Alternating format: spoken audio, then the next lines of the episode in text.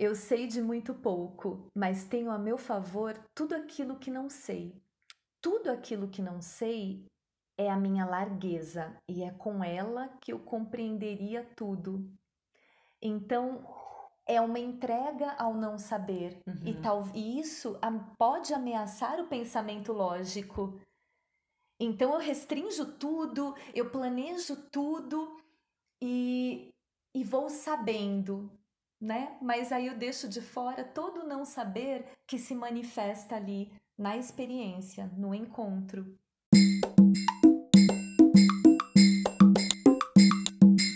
Três, dois, um. Cá estamos, abrindo um portal para o mundo anímico, começando por nossos próprios e sem saber onde isso vai dar. Hum. Estamos em presença e abertas para tudo que irá florescer deste movimento. O Descobertas de Deusas foi intuído e inspirado por Silvia Amorim e vem sendo co-criado com muita leveza, aprendizados e põe aprendizados nisso, juntamente comigo, Marília Marques.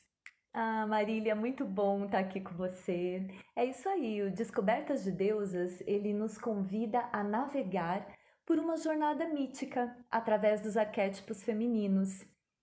Vamos reconhecer em nossos fios biográficos os mitos essas histórias que são sagradas, né? E que, segundo Joseph Campbell, têm o poder de estimular a tomada de consciência para as nossas potencialidades humanas. E pretendemos aqui, através da mitologia, da psicologia analítica, encontrar nesses enredos míticos uma chave especial, uma chave que abre o portal para um mundo psíquico mais integrado, mais harmonioso, favorecendo o reconhecimento da manifestação da força e do poder da mulher plena. Ai, vambora! Coração chega a pulsar aqui. E Silvia, para começar do começo, então, acho que seria importante a gente compartilhar um pouquinho sobre o que afinal são os mitos, arquétipos, símbolos, inconsciente coletivo, inconsciente pessoal e como que isso, no fim das contas, atua em nosso, em nosso dia a dia, em nosso momento, em nossas, em nossas vidas. E aí, justamente para começar do começo, conta pra gente aqui um pouco o que são os mitos. E, gente, eu costumo brincar que a Silvia abre a boca e é só sabedoria. Então, eu tô aqui humildemente tentando. A minha proposta né, é facilitar para que essa sabedoria dela passe a vocês através da, da sua voz. Ai, ai, ai. Bem, por falar em sabedoria, eu diria que mitos não, não considero algo tão fácil de explicar assim rapidinho. Mas vamos lá, porque tem um alcance muito profundo. Mas eu entendo os mitos como histórias sagradas no sentido de sacralizar mesmo uhum. a existência e a vida humana. Então, os mitos são histórias carregadas de símbolos. E nessas histórias, o consciente participa, né, através do processo de racionalização, porque ele traz uma narrativa, ele conta uma história. Mas aí é que tá, o inconsciente também faz parte, com toda a sua expressão por imagens, porque o inconsciente se manifesta de forma imagética. Então, o que torna, de acordo com a psicologia analítica, o mito uma forma do homem se colocar no mundo, de atribuir sentido ao mundo, não apenas uma fábula primitiva. E esse movimento do homem de atribuir um sentido para o mundo e para a sua existência é atemporal, né, Marília? Desde que o mundo é mundo, o homem vem buscando uma espécie de receitinha de como viver, né? E aí a gente acaba contando histórias. A gente conta histórias para tentar entrar em contato com esse mundo, para tentar nos adaptarmos a uma realidade. Eu gosto muito do que o Joseph Campbell fala sobre o mito. Ele fala que o mito é uma pista para as potencialidades espirituais da vida humana, né, daquilo que nós somos capazes de conhecer e de experimentar na nossa vida interior. E que a gente foi perdendo, né? Uhum. Você percebe que com a supervalorização da racionalidade no pensamento moderno, há uma tendência muito forte a desconsiderar a expressão simbólica do inconsciente, né? E com isso há uma perda. O homem acaba perdendo a possibilidade de mediar os seus conflitos, né? Os seus conflitos consigo próprio e os conflitos ao entrar em contato com o mundo, porque uma parte dele fica de fora. Uhum. E a gente é consciente mais inconsciente. E retirando todo o aspecto inconsciente e subjetivo também, há um empobrecimento, a gente sente a vida mais vazia e sem significado, né? Sim. Sabe que te ouvindo me vem muito uma, uma pergunta, porque você fala, desde que o mundo é mundo, o homem vem buscando isso, né? Esse é o grande mistério aí da existência, ao meu ver. Ao mesmo tempo, a, a pergunta que, que bateu aqui foi: todo mundo busca isso, sabe? Ou existem pessoas que simplesmente passam pela vida se apegando ao que é consciente e, e não acessa e entendem que o consciente é o todo. Não sei se fica clara a pergunta, mas bateu essa dúvida de hum, isso é realmente universal ou depende, né? Até que ponto isso é da espécie humana e até que ponto isso é, é do indivíduo? Olha, eu aí penso muito na terapia biográfica, né? A terapia biográfica, que tem uma base na antroposofia, né, do filósofo Rudolf Steiner, ela traz o seguinte: o desenvolvimento do nosso corpo humano, ele não tem fases. Por exemplo, a criança com dois aninhos, a gente espera que ela tenha o controle do esfíncter. A alma também. Né? A nossa vida anímica também tem desenvolvimentos específicos para cada fase. Então, é, a terapia biográfica ela trabalha com os setênios, né? Do zero aos sete anos, dos sete aos 14, e em cada setênio tem movimentos esperados para esse desenvolvimento da alma no mundo. E isso eu diria que sim, que a alma tem um chamado a cada fase que é universal. Pode ter tons diferentes e a gente pode não tomar, não ter a tomada de consciência, né? E viver isso de forma mais é, obscura e não explorar as potencialidades de cada fase. Mas esse chamado ele, ele é presente sim na história, uhum. né, na história humana.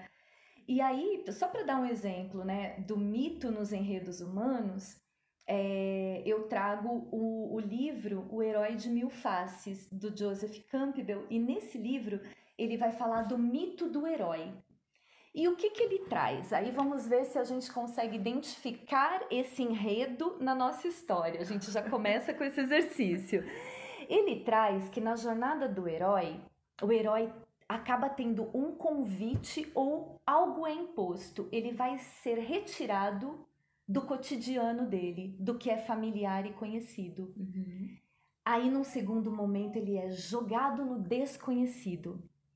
Aí, ele tem uma fase de introspecção e vai passar por, um, por processos, né? um processo de separação, iniciação e retorno à sua vida conhecida. Então, olha lá, né? Resumindo, a jornada do herói vai ser retirado do familiar e conhecido, vai passar pelos processos de separação, iniciação e retorno.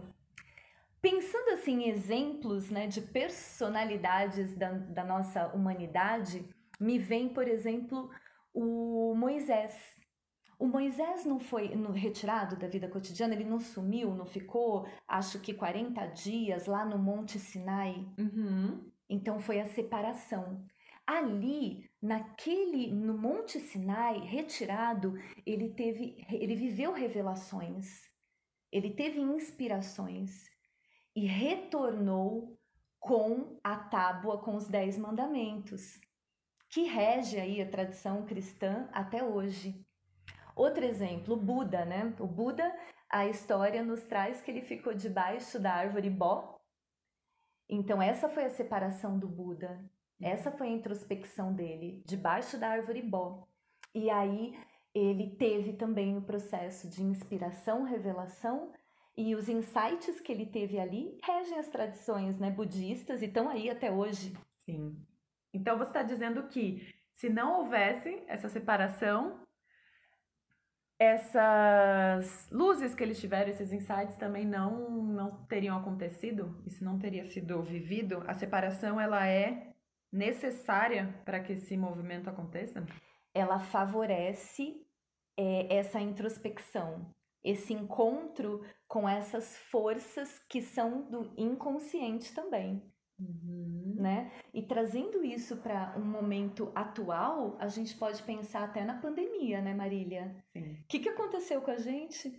A gente não teve que se recolher, sair do, do, da nossa vida cotidiana ali, conhecida, onde a gente saía para trabalhar, socializava com amigos, e a gente precisou ficar num espaço privado e introspectar de alguma forma. Então teve essa separação, né? A separação do mundo público e a gente precisou mergulhar no mundo privado.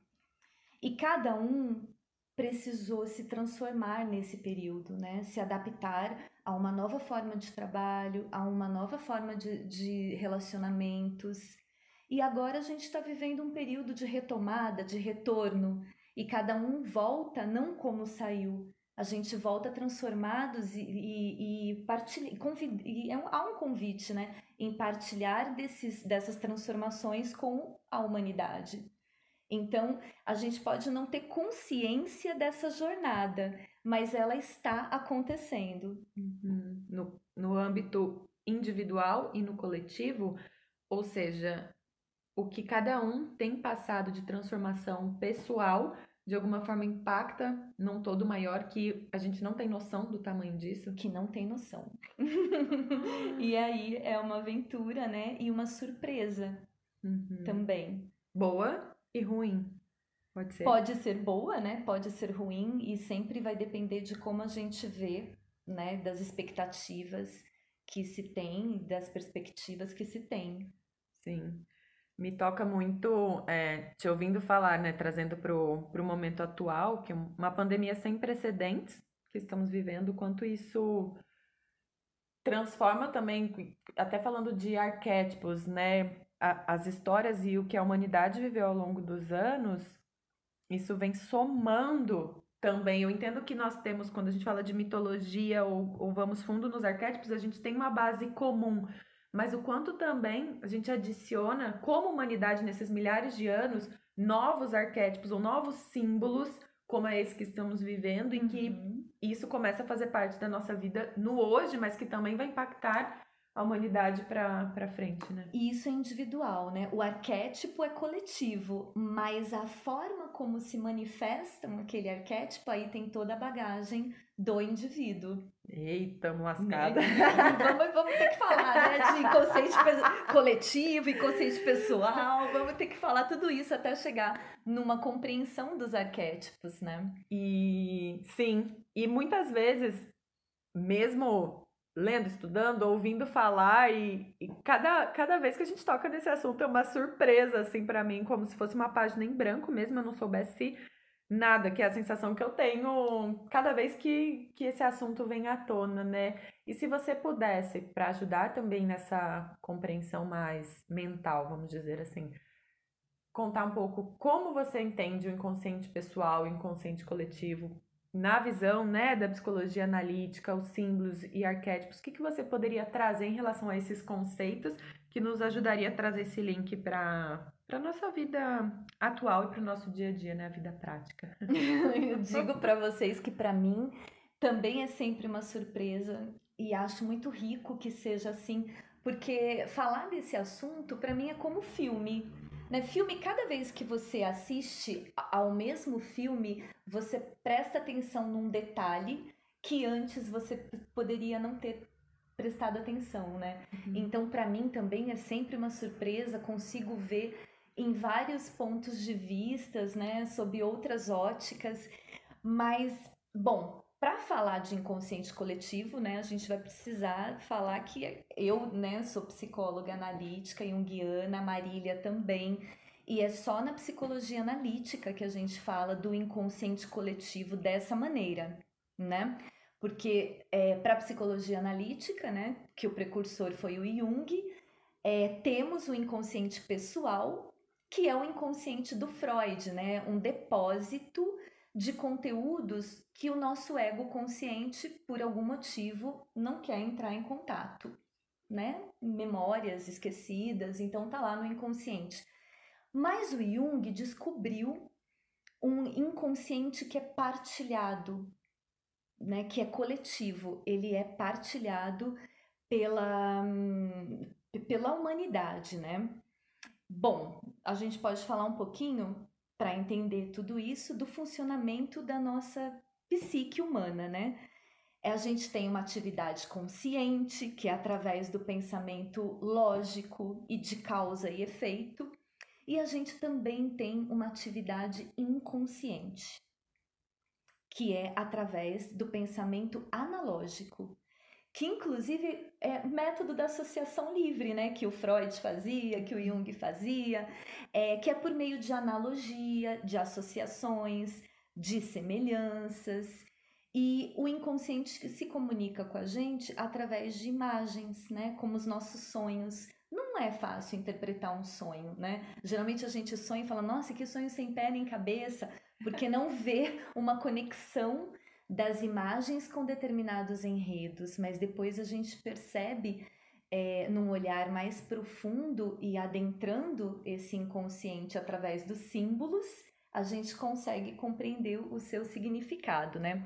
Mas só para entender um pouquinho, brincar um pouquinho com esse pensamento analógico do inconsciente e o lógico do consciente, se eu falo para o pensamento lógico a palavra cavalo, que que vem?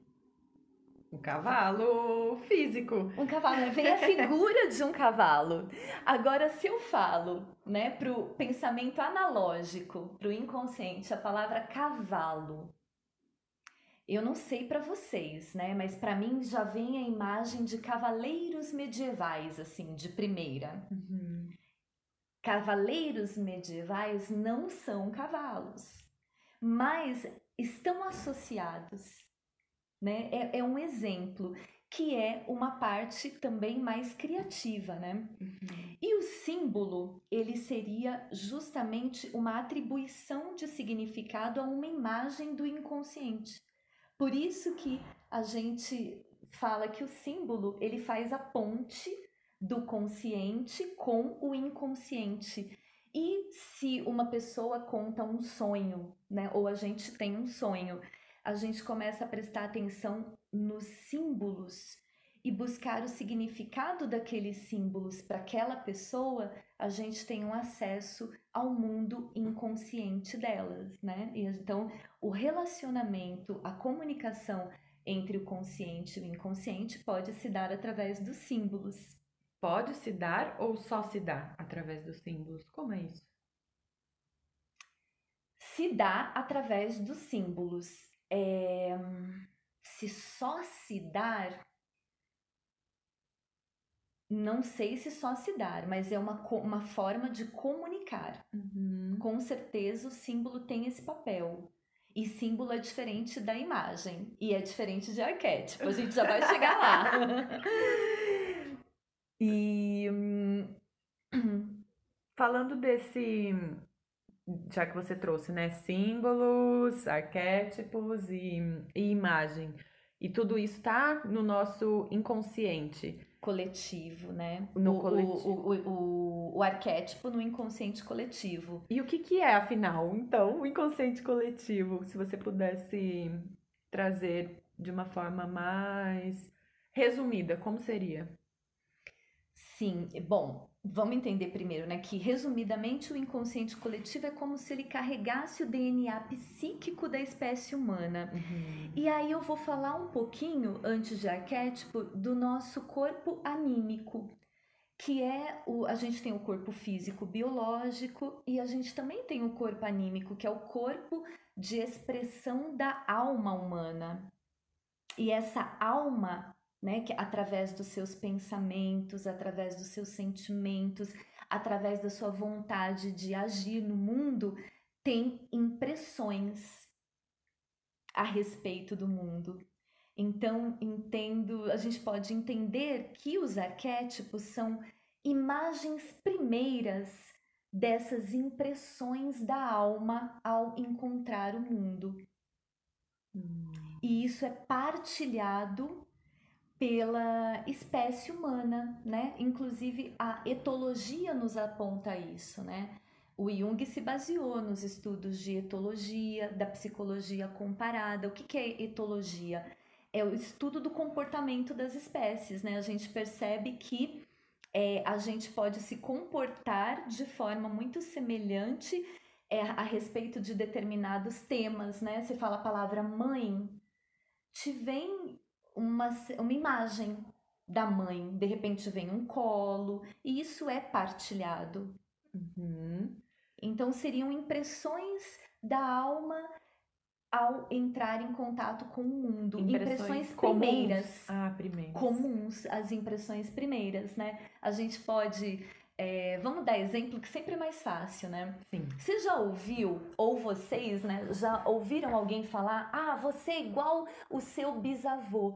E muitas vezes, quando você faz tal coisa, né? E muitas vezes a gente nem conheceu aquela pessoa que faz parte da nossa ancestralidade e estão falando que a gente faz algo, tem um funcionamento ali específico como o daquela pessoa. Uhum. Como que isso acontece? Né? Aí a gente entende que tem essa herança ancestral e essa herança ancestral ela pode ir através de membros né, da, de uma família ali, membros mais longínquos, mas vamos ampliando isso. Pode ir até o homem primeiro, né, que a Bíblia nos traz ali no, na figura do Adão. Uhum. Então, a gente pode é, trazer uma bagagem né, muito ampla que nos conecta, independente do tempo e do espaço. Isso tem relação com a intuição, por exemplo, também, como por, não sei, preciso, vamos trazer aqui um exemplo, é, cozinhar.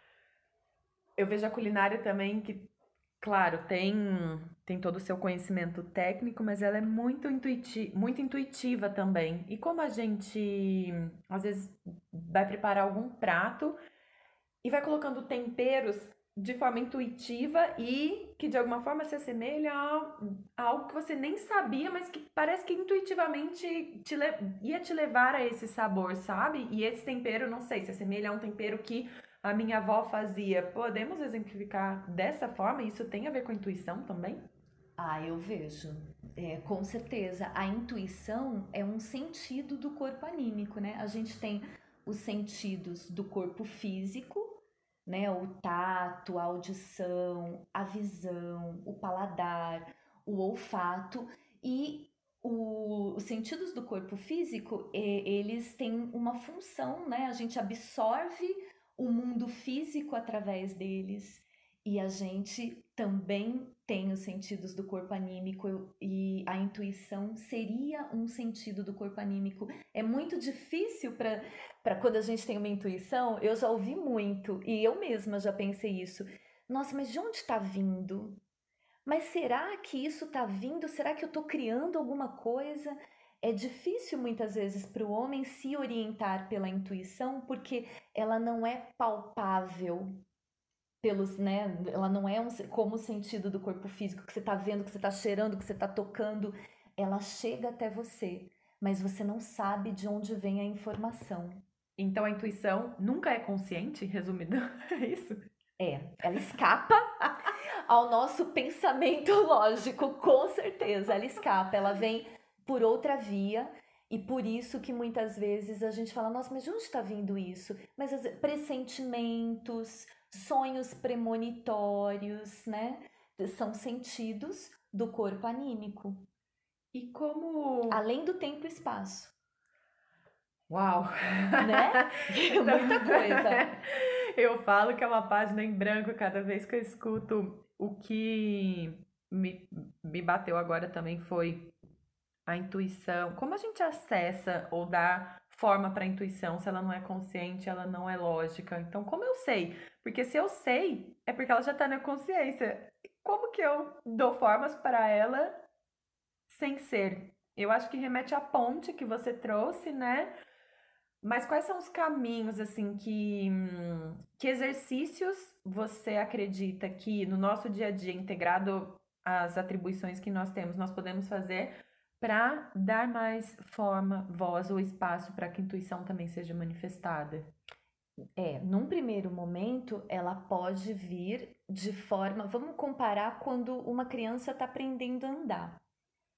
Ela está aprendendo, então ela está né, se colocando de pé e aí ela está percebendo que não tem tanta sustentação. Então eu entendo que essa pergunta que você fez, a partir do momento que a gente se permite, né, permite que a intuição é, haja também sobre a gente, ela se integra. Uhum. Ela vai se integrando ao processo consciente.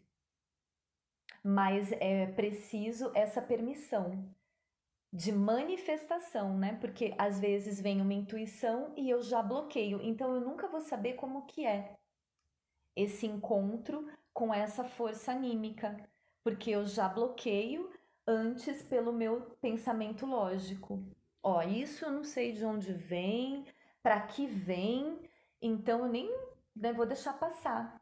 Uhum. A partir do momento que eu permito, há uma possibilidade dessa comunicação, né, através da consciência.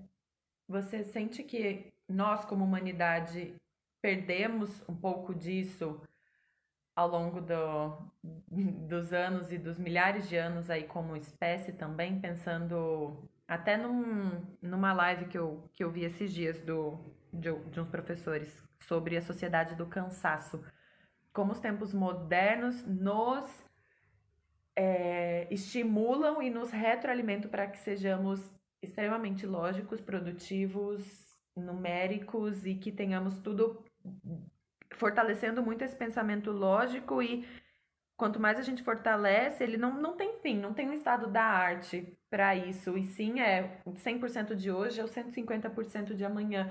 O quanto esse movimento, né, de uma sociedade capitalista, de um sistema em que, em que vivemos e é a nossa realidade, o quanto você sente que isso inibe a possibilidade de acesso ao mundo anímico também? É, total, né? Porque nesse, nesse funcionamento, o, o resultado, a gente está sempre é, focado em algo muito pontual, que são as metas, que são resultados, através de algo que eu possa provar, comprovar, atingir. Eu mostro isso através da minha planilha.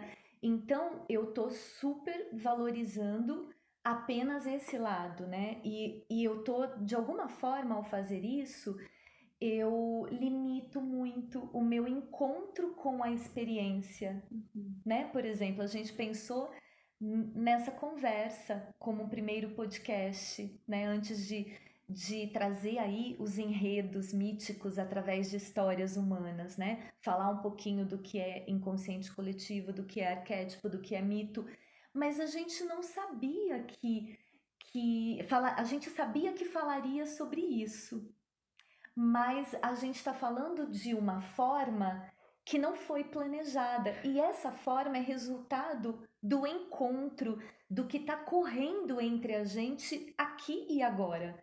Então, quando eu foco no resultado, no planejamento, eu apenas, né, eu limito esse campo de atuação das impressões da alma, do que não, eu estou sentindo é, nesse momento que a gente pode ir por aqui, né? Algo que se manifesta aqui e agora, no encontro com a experiência. E isso é, talvez né, é, potencialize a nossa necessidade aí de controlar, né? Você tem um controle maior, mas há uma perda. Há uma perda justamente dessa dessa, desse encontro com a experiência, desse encontro com o outro. E é um encontro é, livre, né? Livre e aberto a um campo da experiência. Do não saber. Do não saber. e nisso, a Clarice Lispector, ela traz uma frase que, que, eu, que eu considero muito valiosa. Eu sei de muito pouco, mas tenho a meu favor tudo aquilo que não sei tudo aquilo que não sei é a minha largueza e é com ela que eu compreenderia tudo. Então, é uma entrega ao não saber uhum. e tal e isso pode ameaçar o pensamento lógico. Então eu restringo tudo, eu planejo tudo e, e vou sabendo, né? Mas aí eu deixo de fora todo o não saber que se manifesta ali na experiência, no encontro. Perfeito. E esse isso que você trouxe do próprio podcast, né? O aqui e agora é muito interessante até para para que nos conheça um pouco mais, né? A Silvia, ela tem é, ela acessa assim o inconsciente, pessoal e coletivo de uma forma tão natural e ela flui. E vai. E eu sou aquela que nossa, eu sou moldada na estrutura do planejamento e fico puxando para esse aterrar até. E são formas diferentes de funcionamento, né? Mas que especial, porque até para estarmos aqui agora, nós pensamos aí numa espinha dorsal para esse encontro e. E houve um equilíbrio, né? Teve uma certa estrutura, mas o, a conversa fluiu de uma forma que a gente não havia pensado, né, estruturado. Sim, eu tô fazendo um monte de perguntas que estão surgindo de curiosa, porque escutar a Silvia falar para mim é, é, é muito lindo e sempre desperta essa curiosidade genuína e cá estamos, né? Isso, essa experiência para mim já é o espaço do, do não saber, do deixar fluir. E eu confesso que adoro uma estrutura. ah. e, e venho aí construindo. Mas você trouxe uma outra observação interessante, né, Marília? Como que a gente às vezes se cobra para funcionar fora do nosso lugar de poder. Hum. Né? Eu passei muito tempo tentando funcionar com base apenas no pensamento lógico e planejando, mas não flui assim para mim. Sim.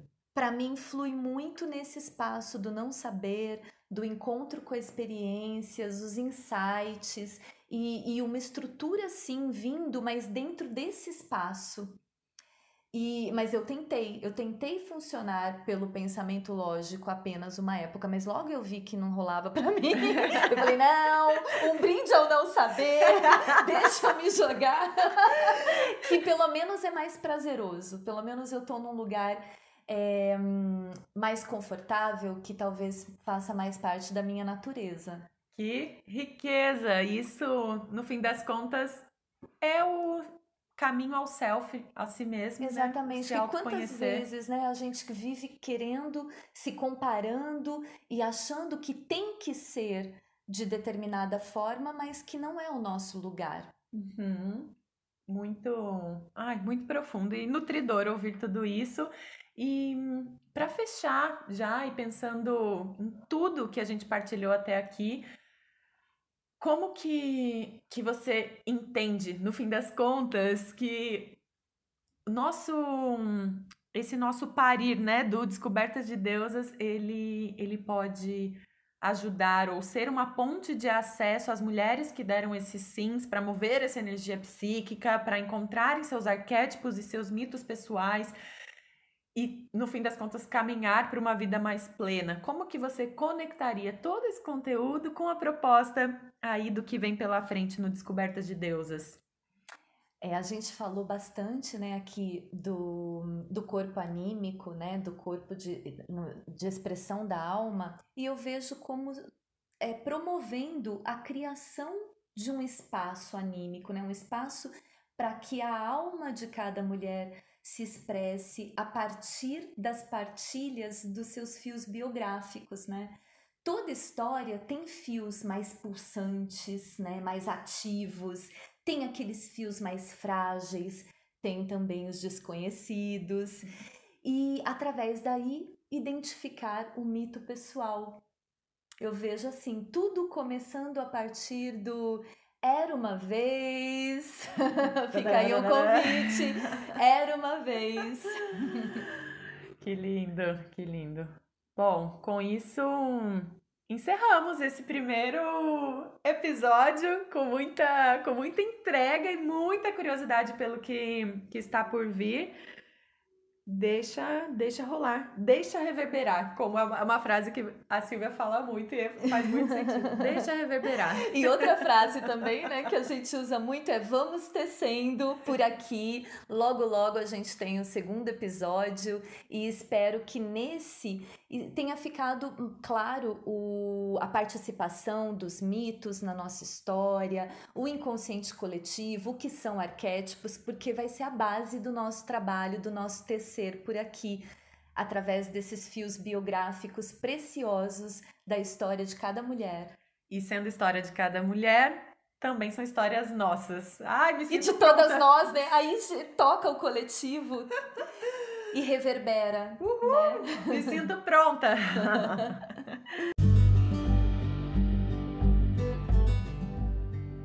conhecimento verdadeiro de si próprio só é dado ao ser humano quando ele desenvolve interesse afetuoso para com os outros.